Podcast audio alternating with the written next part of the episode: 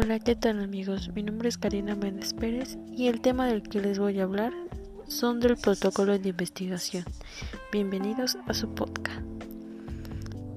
El protocolo de investigación es la descripción por el cual un plan de estudio detallado y herramientas fundamentales de trabajo en cualquier estudio, además de que es un requisito necesario para conseguir financias para un proyecto. Hablaremos también de que es una función de protocolo. La función de este protocolo define el problema de investigación, organiza el estudio y que no haya modificaciones en los objetos planeados. Las etapas de la investigación es la planeación, ejecución y evolución. La planeación esclarece propósitos de la investigación.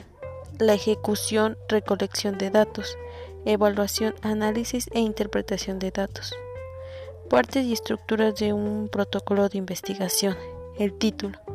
Reflejar el objeto general. Resumen. Una referencia breve del proyecto. Introducción. Todo aquello antecedente que sea importante.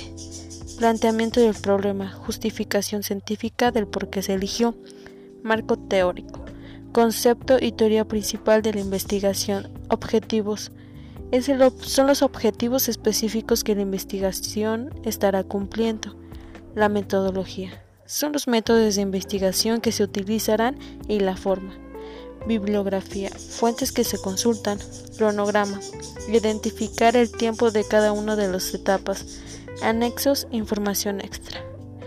Esa es la información más fundamental del protocolo de investigación. Espero que les haya gustado este pequeño podcast e informativo.